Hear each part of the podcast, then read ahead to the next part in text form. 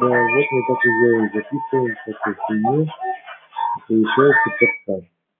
Потом мы этот подкаст будем показывать людям, они будут слушать, радоваться и хлопать.